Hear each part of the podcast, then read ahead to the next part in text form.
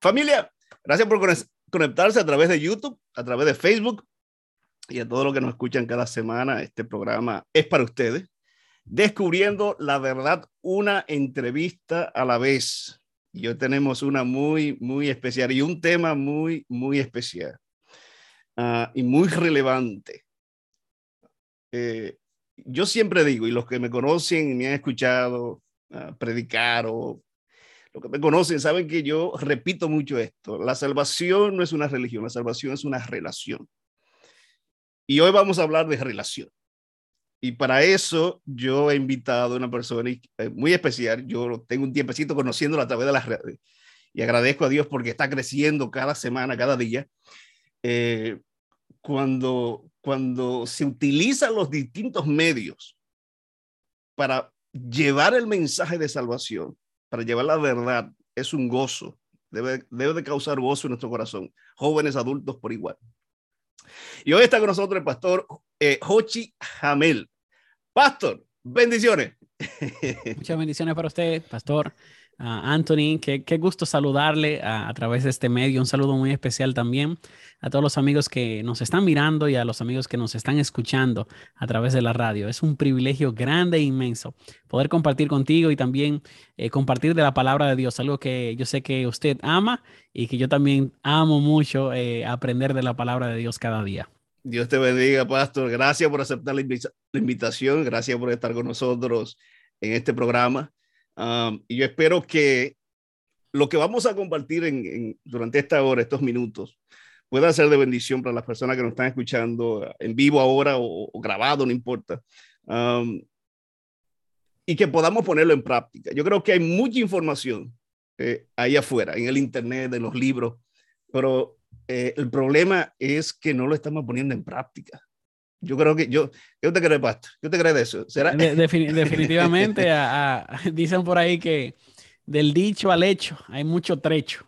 Entonces, a veces la cosa es muy fácil decirla, es muy fácil decir, eh, yo quiero hacerlo, yo voy a intentarlo, pero lograr hacerlo a veces cuesta mucho. Así que estoy totalmente de acuerdo. De dicho, del dicho al hecho, hay mucho trecho. mucho trecho.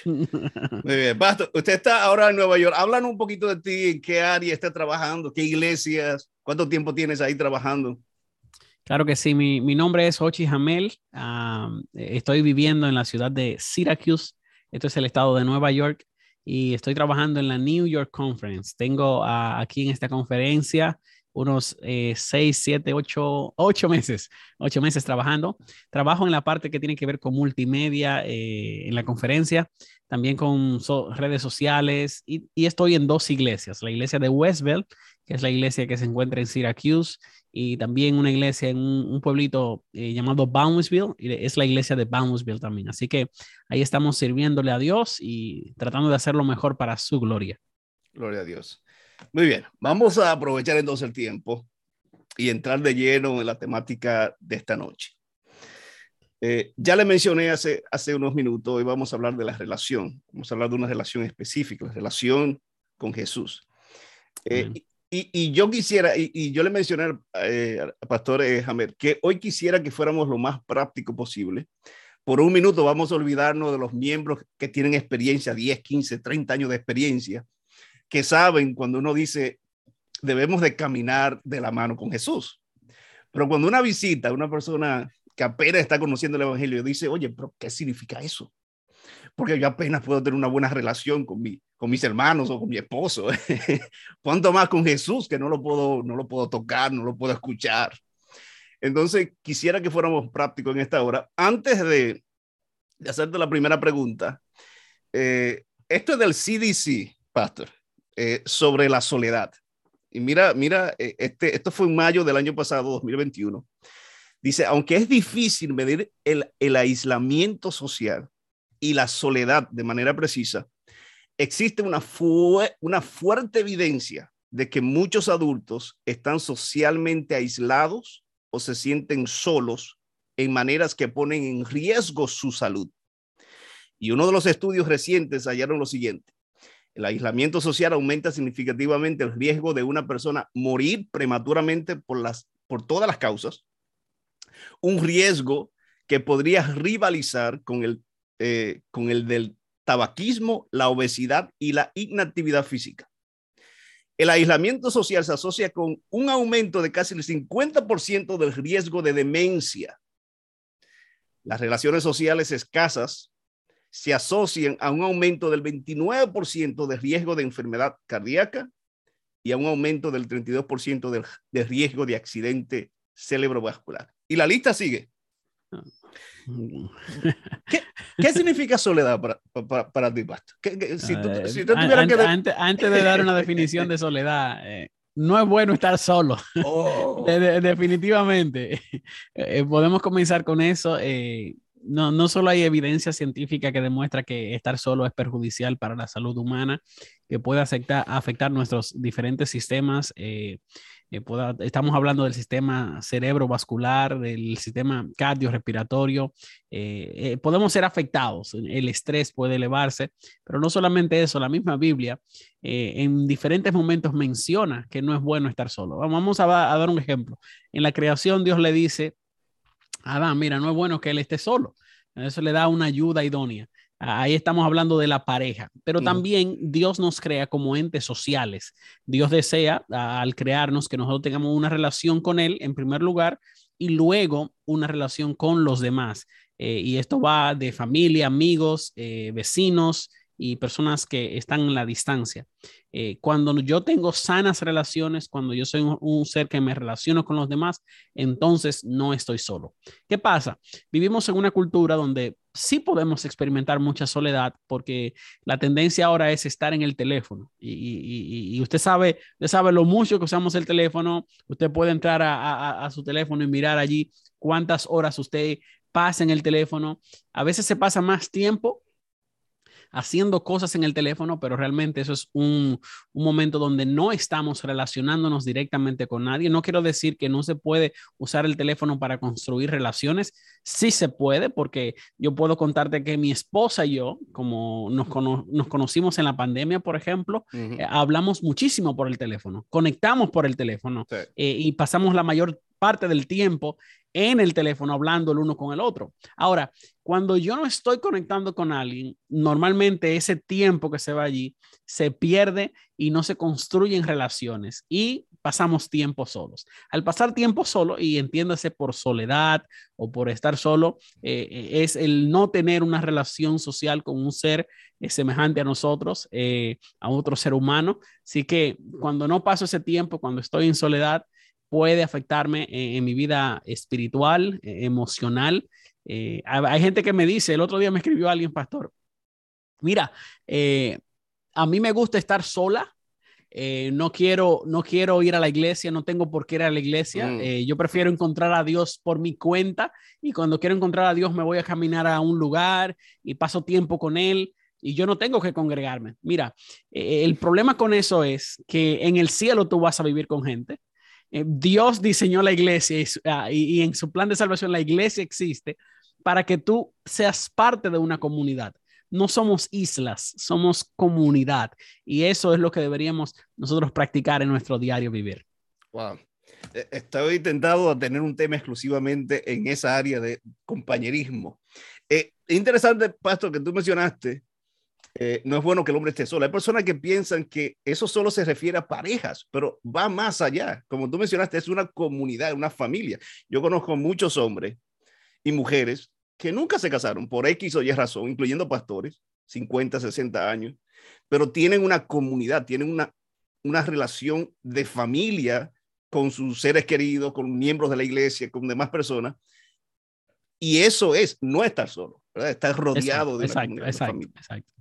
No, no es necesariamente que se tiene que casar. Ahora, yo les recomiendo a todos que se casen. Eh, eh, eh. Eso, es ideal. y la Biblia lo sugiere también. De alguna manera, la Biblia desea que tú puedas tener un matrimonio. No todos estamos llamados a, tenerlo. A los que no, deseo que puedan tener compañía con su familia y tener una buena relación con sus seres queridos. Vamos entonces, relación. ¿Qué significa una relación íntima con Jesús? Porque de todas las relaciones que podemos desarrollar y mantener en esta tierra, la más importante es esa relación con Jesús, porque de ahí dependen las demás, con, mi, con mi esposa, con mis hijos, con los miembros de la iglesia, con los vecinos, compañeros de trabajo.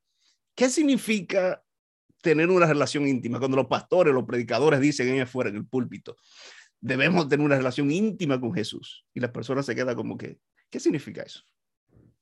Ok, quisiera, quisiera usar la Biblia para poder responder esta pregunta, para, para, hacer un programa basado en la palabra de Dios. Yo sé que los amigos que nos ven y nos escuchan eh, quizás tengan su Biblia en sus manos, están con nosotros aquí eh, pasando un tiempo de calidad aprendiendo de la palabra de Dios. Por lo tanto, voy a usar dos versículos bíblicos que creo que nos van a dar luz acerca de este tema. Número uno, eh, la Biblia dice en el libro de Apocalipsis capítulo 3, el versículo 20, que Jesús está a la puerta y llama. Si alguno oye su voz, y abre la puerta, Él va a entrar y va a cenar con Él, va a estar con Él. Así que el que inicia tocando el corazón, eh, llamando, es Jesús. Pero en, el libro de Marcos, el capítulo 3, está puesto de otra manera y mucho más sencilla. La Biblia dice en Marcos capítulo 3, el versículo número 13, que Jesús subió al monte cuando estaba llamando a los discípulos y les dijo, y dice la Biblia que él llamó así a los que él quiso y vinieron a él. Aquí vemos que relación es un llamado y una respuesta. Eh, no, no hay relación sin ese llamado y respuesta. ¿Quién inicia la relación espiritual? ¿Quién inicia la relación con Jesús? Él mismo. Él es el que dice, ven. Él es el que llama. Él es el que siempre está llamando. Eh, y la Biblia menciona también el caso de Mateo, eh, cuando Jesús lo ve, Mateo está sirviendo, está ocupado, está trabajando, pero Jesús le dice, deja todo y sígueme. Entonces, e, ese seguirme, ese llamado de Jesús es constante. Jesús llama a sus hijos a que vengan a Él. Cuando tú respondes al llamado, estamos hablando de relación. Es decir, llamado y respuesta. Siempre lo vas a, lo vas a ver jugando así. Para poder tener una relación real con Jesús, el ser humano tiene que responder al llamado que él hace. La Biblia dice en el libro de Juan capítulo 15 que aquellos que permanezcan en él y en su palabra realmente van a tener una relación con Jesús. Así que la idea es, hay un llamado y una respuesta. Yo te pregunto, ¿estás respondiendo al llamado que Jesús te hace? Si estás respondiendo al llamado que Jesús te hace, Jesús te hace, entonces estás en una relación con Jesús. Para poder mantener esa relación hay que hacer otras cosas. Y yo creo que de eso vamos a hablar en, el transcurso del programa. Así que, pastor, no lo voy a dar todo ahora porque entonces me quedo sin gas y el gas está muy caro. ¿Eh? eso sí verdad. Así que no, no, no, sé si desea, no sé si desea que siga desarrollando el punto. Yo puedo seguir desarrollando el punto y mencionar eh, por ejemplo, cómo este año puede ser un año para tener una mejor relación con Jesús, qué elementos eh, deben primar en una relación. Y aquí estamos hablando de, aspectos psicosociales, cómo yo me relaciono con, los demás y, y, eso funciona, comienza aquí en el cerebro. Después que yo respondo ese llamado, ahora yo voy a vivir de una manera diferente. La respuesta al llamado está asociado a identidad. Eh, y, esto, es, esto es clave en la vida cristiana porque a veces nosotros no lo enfocamos de esta manera. Eh, lo dejamos como en el aire, como que, ¿cómo, es el asunto? Es quién tú eres. La relación depende de quién tú eres. Y, y por eso yo digo que cristianismo no es solamente hacer cosas. Cristianismo es el resultado de un corazón tocado por Jesús viviendo una vida transformada, que mm. cambia lo que es la persona, cambia no solamente el comportamiento, porque a veces yo puedo hacer muchas cosas buenas, pero no tener una vida transformada. Cristianismo es el resultado de un corazón tocado por Jesús viviendo una vida transformada. Esa identidad que es transformada, entonces ahora se mueve por la fe. La Biblia dice en el libro de Hebreos capítulo número 11 que la fe es una convicción, en un estado, es un estado de la mente en el que yo me aproximo a todas las cosas creyendo que Dios existe, que Dios está en control. Por lo tanto, cuando Jesús llama, cuando Jesús dice, ven, y yo respondo a ese llamado, hay un cambio de identidad. Y, aquí estamos hablando, estamos yendo a, un nivel un poquito más, yo sé que quizás más profundo, no tan superficial. Yo te estoy diciendo ahora mismo que no es que tú vas a cambiar solamente lo que haces, es que el estado de tu mente va a ser completamente diferente quien tú eres como persona, la forma en la que tú respondes a las cosas, la forma en la que tú actúas también, eso es un resultado, eh, cambia porque ahora tu identidad comienza a parecerse a la de tu creador. La Biblia dice en el libro de Romanos que cuando yo me acerco al Señor, ya yo no soy el mismo, yo soy una nueva creación. Esa nueva creación es el resultado de estar en una relación con Jesús, de una respuesta al llamado que Él me hace. La Biblia dice en Romanos capítulo 12, versículo 2, que cuando yo no me conformo a este mundo, cuando yo comienzo a experimentar la gracia de Dios, mi mente es renovada por el poder del Espíritu Santo. Por lo tanto, cuando hablo de relación, cuando hablo de tener una relación con Jesús, hablo de una respuesta en la que mi identidad va siendo transformada, en la que yo como ser humano dejo de parecerme a alguien que complace, le, place satisfacer la naturaleza pecaminosa y ahora comienzo a vivir una, una naturaleza, una identidad asociada a alguien que glorifica una vida en el Espíritu. Como dice Romanos capítulo 8, versículo 1, que para aquellos que están viviendo conforme al Espíritu de Dios, no hay condenación. Eh, quiero hacer énfasis eh, en esa parte que el pastor mencionó. El llamado, ya el llamado está, ¿sí o no, pastor? Claro, claro que sí. para, y para todo el mundo, no, es para un grupo de personas o para los pastores o para... Está, ya está. Dice del llamado podemos del, del, llamado podemos hablar muchísimo porque el llamado es tiene muchas formas, o sea, a veces nosotros creemos que, y perdona, perdona la interrupción, sí, no, no. a veces creemos que el llamado es Jesús hablándonos desde el cielo, diciéndonos, ven y haz esto. O sea, el llamado no es así. Jesús puede utilizar todo lo creado para mostrar eh, el plan que tiene para ti. Por eso la Biblia es clara cuando dice que todas las cosas ayudan a los hijos de Dios para bien, porque ellos van viendo a Dios en todas esas cosas. Salmo 19 dice que los cielos y la tierra cuentan la gloria de Dios. La naturaleza es una forma en la que Dios nos llama. Usar a otros seres humanos con una conciencia santificada, eh, eh, eh, esa es una forma en la que Dios nos llama.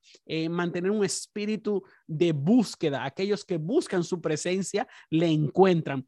Cuando, cuando hablamos de, de eso, realmente Dios te va a mostrar dónde tienes que ir. Dios te va a revelar su plan. Dios va a, ayudarte a ser una nueva criatura en Él. Porque Dios no abandona al que llama. Eso es importante. Mm, mm. Dios, no deja solo al que llama. Al que responde al llamado de Dios, le viene una garantía de que no va a ser conmovido, no puede ser movido, porque Dios está a su mano derecha como su sombra, lo dice el Salmo 16. Así que la Biblia es clara cuando dice que Dios te llama, y la Biblia es clara cuando dice que tienes que responder al llamado. Hay un proceso de transformación de identidad en la cual yo estoy seguro, porque el Todopoderoso es el que me defiende.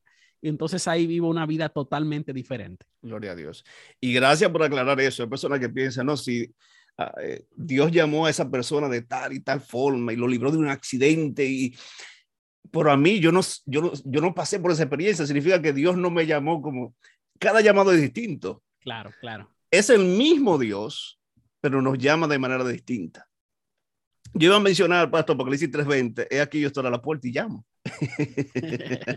claro, claro. Y si alguno oye mi voz y abre la puerta, entraré a él y cenaré con él y él conmigo.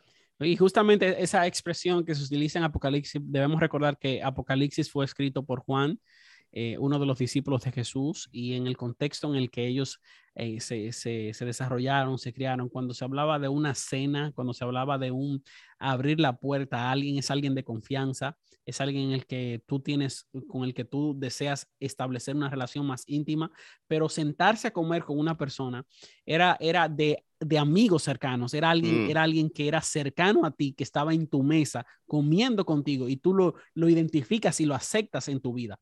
Por lo tanto, eh, lo que Juan está haciendo alusión allí es que cuando Jesús viene y toca, ese, esa, ese, esa, esa, ese abrir la puerta, cenar con él, estar con él, es fortalecer los lazos de amistad con Jesús. Por eso el versículo 21 dice que aquellos que venzan como yo he vencido, yo le daré la oportunidad que se sienten conmigo en mi trono, así como yo me he sentado con mi padre en su trono. Eh, y fíjate que desde ahí, desde intimidad y relación, se va al cielo, porque ese es el resultado de una buena relación. Y, más adelante quizás podamos hablar un poquito de los frutos que trae. Eh, hay frutos terrenales y frutos celestiales al tener una relación con Jesús. A veces nosotros pensamos que tener relación con Jesús solamente tiene que ver con algo aquí en la tierra, pero tener una relación con Jesús trae frutos en la tierra y frutos en el cielo. Y, para que tú veas el privilegio tan grande que Dios nos ha dado. Dios nos ha dado el privilegio de, de que al hacer algo aquí en la tierra hay un resultado en el reino de los cielos. Y, eso es maravilloso, eh, poder, poder tener parte en ese proceso. Gloria a Dios. vamos a seguir haciendo énfasis lo mismo, pero de distinta manera, para que la persona, porque hay personas quizá lo puedan entender. ¿Qué es una relación fake? Porque eh, el mundo está lleno de, de relaciones eh, se saludan, se, ah, ¿cómo está? ¿Todo bien? Pero hay esa división, como que no hay esa amistad. ¿Qué es una relación fake con Jesús? ¿Cómo se describiría para que si alguien que nos está escuchando o nos está viendo está viviendo esa experiencia, puede decir, óyeme, eso me está describiendo a mí con Jesús. Por eso yo no me siento con paz y con gozo en mi corazón, aunque tengo un título, soy cristiano, soy evangélico, soy católico, soy adventista, lo que sea pero no, no, no es una relación viva. ¿Qué es una relación fake? Una relación fake eh, es básicamente tener una relación con, un, con Jesús no siendo yo, aparentando ser otra cosa. Y por ende, nunca hay resultados espirituales. O sea, no eres tú, no, tú, tú eh, estás en la superficie con el Señor, eh, no, nunca vas profundo en tu relación con el Señor siempre, siempre hay un altibajo. No digo que no hay altas y bajos en, la, en, la, en la relación real con el Señor, pero nunca hay resultados espirituales. Dice la Biblia que cuando yo permanezco en el Señor, yo llevo mucho fruto y que el fruto del Espíritu se manifiesta de diferentes maneras, amor, paciencia, bondad, benignidad, dominio propio. Yo te puedo decir algo, mira, mira lo que pasó recientemente. Eh, eh, y eso está rodando en el Internet por todos los lados. Está el caso de Willie Smith, que se para rápido eh, en, un, en, un, momento. hay alguien que está haciendo un chiste sobre su esposa y él va y cuando va le da un, un golpe en la cara a, un, a un, el presentador Chris Rock y cuando le golpea en la cara, entonces vuelve. Al rato está reflexionando y pensando, llora y dice todo lo que tiene que decir. Al día siguiente escribe, escribe una, una respuesta, eh, escribe una respuesta o una reacción eh, diciendo como que la violencia no debería practicarse. Pero si analizamos específicamente el momento en que pasó, simplemente eh, la Biblia habla claro de eso. Fue falta de, fue falta de control, de dominio propio. fue ese, ese, esta falta de control.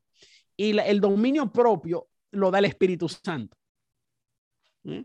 No, no, no, es algo que yo desarrollo simplemente, eh, porque no puedo solo, no, no, no, no, no, no lo puedo hacer solo. Necesito la ayuda del Espíritu para poder superar mis debilidades en la carne.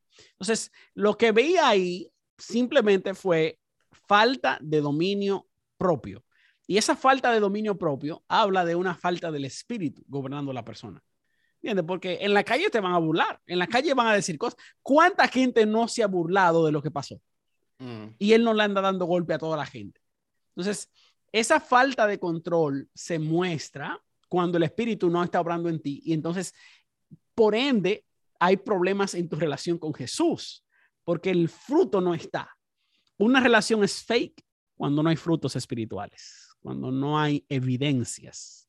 Entonces, no hay relación real sin evidencias. Hay un milagro que Jesús hizo en Marcos capítulo 5, en demoniado Gadareno, luego de que lo sana, que, lo restaura. E, el hombre es una nueva criatura, tiene una nueva identidad, tiene una relación con Jesús. Entonces Jesús al final le dice, mira, ve y cuéntale a otros las cosas que Dios ha hecho contigo y cómo Dios ha tenido misericordia. Él se convirtió en un fruto vivo para los demás. Eh, ¿Entiende lo que digo? O sea, relación trae como resultado frutos espirituales. Los frutos espirituales se manifiestan a través de lo que dice Gálatas capítulo 5, versículo 20 en adelante. Entonces, eh, ya sé que tú has mencionado un poquito sobre esto. Eh, si, si puedes dar un poquito más de detalle sobre los frutos de una relación con Jesús. Um, como una persona, porque es una realidad. Cuando yo tengo una relación con Jesús, mi vida cambia. Es un proceso. No, no soy perfecto de la noche a la mañana, pero tiene que desarrollarse la paciencia, eh, la empatía. Tengo que crecer. Hace, hace, hace una semana, basta, estaba hablando con un miembro de la iglesia, tiene muchos años, eh, bautizado, líder. Me dice, pastor, yo tengo 20 años en la iglesia y siento que no he crecido absolutamente nada. En una relación, o uno está creciendo, o en una compañía, lo que sea, o uno está creciendo o está muriendo.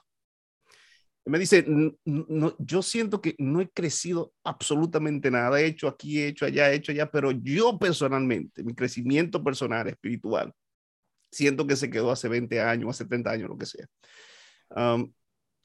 ¿cómo, cómo, ¿Cómo podemos desarrollar ese, esos frutos? ¿Cómo podemos realmente pasar de lo fake o de la teoría de lo blanco y negro a lo real? A lo real, vamos a lo real. La Biblia dice en el libro de Marcos capítulo 3, el versículo número 14 y 15, que hay tres elementos claves que determinan una relación con el Señor para ser un discípulo de Jesús. Número uno, eh, el texto dice claramente que cuando Él llamó a los doce, los estableció, los llamó para que estuviesen con Él. Entonces, la primera clave es tiempo. Eh, nosotros, nosotros necesitamos tiempo con Jesús. ¿Cómo pasamos tiempo con Jesús? De tres formas prácticamente. Número uno, estudiando su palabra. Número dos, una vida de oración. Y número tres, haciendo cosas que tienen que ver con el reino. O sea, dedicamos, no, dedicamos nuestro tiempo a, a construir esa relación. Por lo tanto, ser cristiano, crecer en la fe, implica que le dediques tiempo a Jesús. Y, yo, yo no quiero decir que no vayas a trabajar, que, que, te pase todo el día con la Biblia en la mano, recibiendo, porque no se trata, relación no se trata solamente de recibir, se trata de dar también. Y voy ahora para allá, porque hay gente que se enfocan en que el crecimiento es lo que yo recibo lo que yo recibo de la palabra, lo que yo recibo en la oración, lo que yo recibo de Dios, lo que yo busco de Dios, lo que yo le pido a Dios que me dé. Ese es el elemento número uno, porque el que está vacío no puede dar, hay que llenarse de algo. Entonces, eh, para llenarse hay que pasar tiempo con Dios. El tiempo puede, puede ser relativo en el sentido de que yo puedo ir a trabajar y estar en la presencia del Señor. Yo puedo salir a caminar, yo fui al gimnasio y yo puedo estar en la presencia del Señor qué música escuchas, qué, qué, está llenando tu mente, eh, qué tipo de oración llevas, qué comunicas a la gente cuando vas a los lugares, a tu trabajo. En todos esos momentos del día a día, lo que debe primar es una relación con Dios, porque eso es lo que somos, hijos de Dios, vamos para el reino de los cielos. Por lo tanto, relación implica pasar tiempo con Jesús en todo momento. O sea, no, no hay un, un, día que tú no, no, no tengas que estar con el Señor, porque tu vida se sostiene por Él. Tú entiendes que Él es el que guía tu vida. Así que tiempo, tiempo en tres formas. Estudio de la palabra, eh, oración y número tres, haciendo cosas para Dios, para su gloria. Y eso puede ser hablándole a alguien en el trabajo, haciendo cosas específicas en la iglesia o eh, realizando algo, acciones que, dedican, se, requieren tiempo. La, la, segunda cosa es, es eh, hay, que hacer, hay que hacer algo por los demás, no puede solamente recibir. La Biblia dice que Él los llamó para que estuviesen con Él y para enviarlos a predicar. Entonces, predicar no es solamente decir una porción de la Biblia. Hay gente que predica en silencio. ¿Sabía eso? Gente que, que da un mensaje tan especial a otros sin decir una palabra.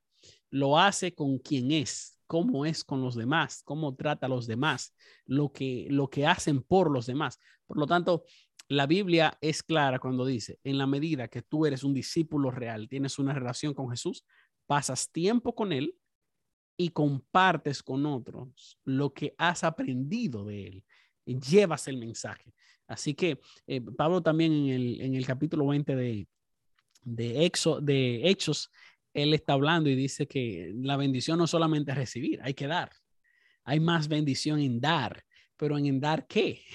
En dar lo que ya ha recibido del Espíritu, es lo espiritual que está hablando. Aquí no está hablando de, asuntos materiales solamente, es, es dar lo que en Jesús ya yo tengo. Por lo tanto, mide tu crecimiento con esas, esas variables que son importantes. ¿Qué tanto tiempo paso con Jesús? qué, qué tanto estoy compartiendo de Jesús con otros. Y la tercera cosa es que dice que ellos tenían poder eh, para sacar demonios y curar enfermedades. Y aquí eh, quizás nosotros no, no lo vemos de la misma manera porque no hacemos milagros sobrenaturales, que le salga un brazo a una gente, una transformación física, pero sí podemos ayudar a la mejoría de una persona, ayudándolo con una buena alimentación, a soporte emocional, eh, llevándolo al médico, haciendo que esa persona sea intervenida. O sea, hay muchas formas en las que nosotros podemos ayudar a sanar enfermedades. No, no solamente imposición de mano y que se, se, sane, eh, porque a veces creemos que solo es así que Dios opera. Mira a Dios en los pequeños detalles y en las cosas comunes de la vida. Ahí es que Dios se manifiesta eh, la mayoría de las veces. Y la otra cosa es cuando somos parte del reino de Dios no pertenecemos al reino del enemigo. Por lo tanto, nuestra presencia en cualquier lugar debe expulsar al enemigo. Yo debo andar en el nombre del Señor y ese es un tema muy importante. Si eres del reino de Dios, debes expulsar el reino del mal de la vida, de las familias, de las personas con las que tú tengas contacto, porque tú representas el reino de Jesús y Jesús tiene poder para callar al enemigo y sacarlo de cualquier lugar. Por lo tanto, yo creo que esos son los elementos a considerar para una, relación importante, buena, eh, saludable con Jesús y, real, no fake. Voy a repetir para las personas que están allí escuchando y están tomando nota. Muy importante lo que el pastor acaba de mencionar. Número uno, tiempo. Tiempo de calidad. Eso, ¿cómo se explica eso? Bueno, Biblia, oración, y acción o, trabajo, poner en práctica lo que tú aprendiste de la palabra, en tu relación con Dios a, través de la oración, ponerlo en práctica en la iglesia, en la comunidad. Número dos, servicio. Servicio, no puedes dar lo que no tienes, pero de la abundancia del corazón habla la boca. Servicio. Número tres, milagros de sanidad. No es un asunto de poner la mano, sino un asunto de conocimiento, de compartir régimen pro salud, los principios que ya Dios ha dejado establecido en, su palabra. Y el que anda con Jesús tiene poder para expulsar al enemigo. uno, uno se siente bien cuando, cuando no anda solo. Y ya lo hemos, lo, hemos mencionado al principio, pero cuando uno, es muy raro ver una persona que dice, oye, yo me fui de vacaciones para México, para, o para Francia, yo solo, y duré eh, dos semanas. Usualmente uno lo pasa mucho mejor cuando se va con su esposa, con su esposo, con, amigos, con seres queridos, y uno se siente eh, apoyado, se siente querido. Así que escriba eso, póngalo en práctica, porque eso es esencial, elementos cruciales en una relación íntima con Jesús. Pastor, el tiempo va avanzando, increíble. Eh, una última pregunta. Ya las personas que están escuchando ya tienen conocimiento de qué significa una relación genuina con Jesús, de cómo alejarnos de lo fake. ¿Cómo yo puedo enseñar esto a otra persona? A un amigo, a un compañero de estudio, a un compañero de trabajo, a mi, a mi pareja, a, a mis hijos, a un ser querido, de forma práctica, cómo yo puedo enseñarle a otra persona a también aprender a caminar con Jesús. Claro. Eh, hay, hay, varios elementos a considerar cuando se habla de enseñarles a otros. Eh, el primero que yo diría es el ejemplo. Trata de, de tú vivirlo, de, de tú tener esa relación con Jesús, de tú caminar con Jesús. Mira, y te voy a decir algo, no es, no es lineal una relación con Jesús. Nosotros somos seres humanos que estamos expuestos a muchas circunstancias, estamos expuestos a, a, muchas cosas en la vida. La vida es fluctuante. Por eso nosotros no deberíamos confiar en las circunstancias, ni que las cosas se van a poner mejor. Nuestra confianza debería estar en Jesús. Cuando yo soy establecido por Él, cuando es el, el que me establece, yo tengo una relación, entonces yo soy un ejemplo para los demás. Así que lo primero es yo mostrar ejemplo, yo orar, yo soy el que inicia el estudio, yo soy, yo soy el, que, el que tiene esa relación con Dios y doy ejemplo a los demás. Ahora, el otro, la otra forma es estudiando la Biblia con ellos, porque la Biblia es la revelación de Dios y su carácter. Y si yo quiero aprender a conocer de Dios, yo debo conocer su palabra. ¿Por qué? Porque en su palabra Él se revela. Y el mismo espíritu que Dios utilizó para revelar su palabra a los profetas es el mismo espíritu que Él utiliza para poder iluminar nuestras mentes para entender su palabra. Por lo tanto, sé ejemplo y, ve a la Biblia. Cada vez que yo voy a la palabra, cada vez que tú vayas a la palabra, hay dos cosas que van a suceder. Número uno, o vas a ver algo que ya conoces y Dios te lo va a recordar por algún propósito, o vas a encontrar algo nuevo, por lo cual glorificarás al Señor y aprenderás algo nuevo de Él. La Biblia es nueva cada mañana, la palabra de Dios se renueva cada mañana. Hay textos que yo leo una y otra vez y te cuento, eh, prediqué un sermón dos veces este, eh, esta semana pasada y cuando lo prediqué la primera vez, muy bien, todo en orden, todo organizado. Cuando fui a predicarlo la siguiente vez, que volví a estudiar y a mirar, habían cosas que no había visto en el primero. Mm. Entonces, eso, eso, eso me, me, me, me hizo recordar que la Biblia es nueva y el Espíritu Santo, en la medida que tú vas mirando el texto, estudiando el texto, entonces ahí se va revelando de diferente manera. Y hacerlo todo con, por medio de la oración. ¿Por qué? Porque nosotros dependemos del Espíritu para la revelación, para la iluminación. Entonces, eh, la oración es el medio que Dios nos ha dado, es un privilegio grande, porque cuando hablas, aunque estás en la tierra, te conectas con el Todopoderoso. Cuando abres tu boca, por eso digo que es un privilegio, porque puedes conectarte con el creador del universo solamente con llamarlo, solamente con mencionar su nombre. Así que eh, para poder desarrollar esa relación, para poder crecer en el Señor, para poder madurar, hay que hacer esos pasos que acabo de mencionar. Y van a haber obstáculos. Si hay una persona que nos está escuchando en esta hora o que nos está viendo, que se propone, dice, yo voy a empezar ahora, eh, no lo dejes para mañana. A veces decimos, no, yo voy a esperar una, una fecha especial para empezar de cero, no, empieza ahora.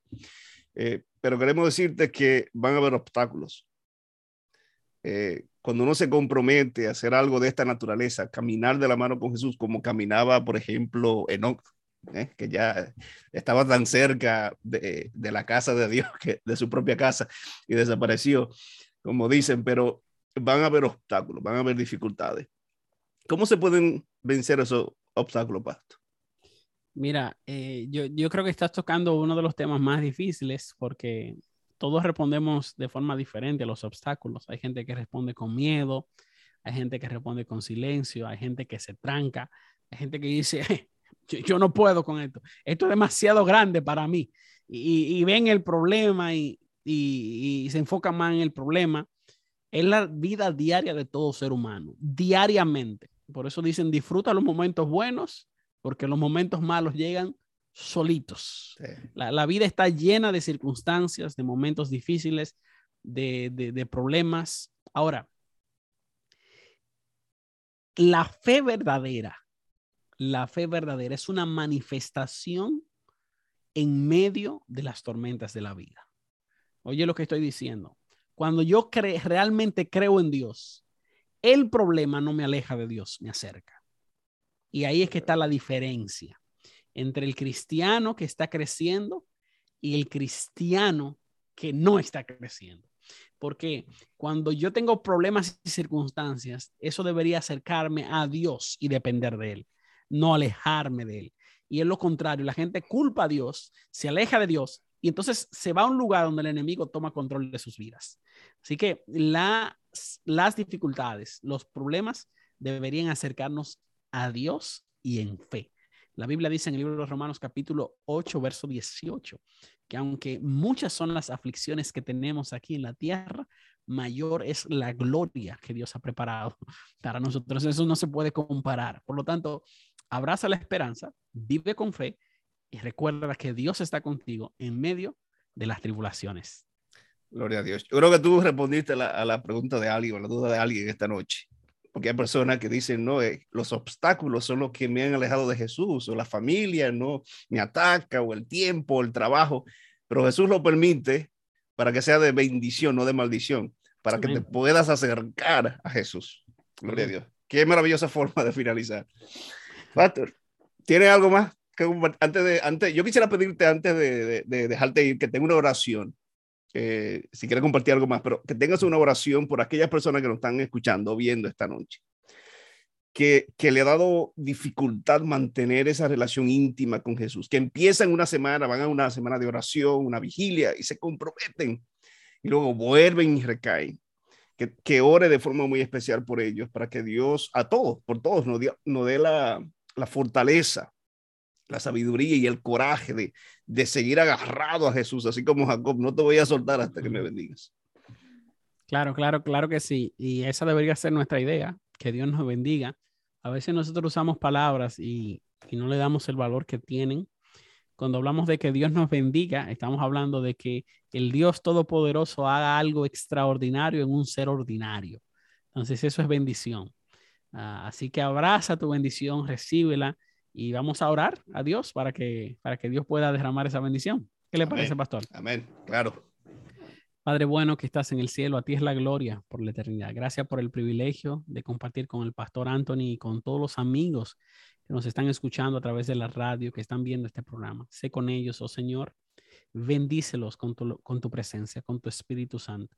Que ellos puedan sentir que hay un poder extraordinario obrando en sus cuerpos, en sus vidas, en sus mentes que, todos eh, podamos mejorar en nuestra relación contigo. Tanto necesitamos, Señor. ¿Cuántos días hemos fallado? No hacemos lo que queremos hacer. Eh, no estudiamos de la manera, no oramos el tiempo que quizás quisiéramos orar. Ayúdanos, oh Padre. Dice la Biblia que, tu espíritu eh, nos ayuda en nuestra debilidad. Así que somos débiles y necesitamos de ti. Y queremos que en tu espíritu tú nos ayudes, oh Padre. Tu poder se perfecciona en nuestra debilidad. Por lo tanto, Señor, obra en nosotros, obra en esa persona que necesita de ti. En el nombre de Jesús. Amén. Amén.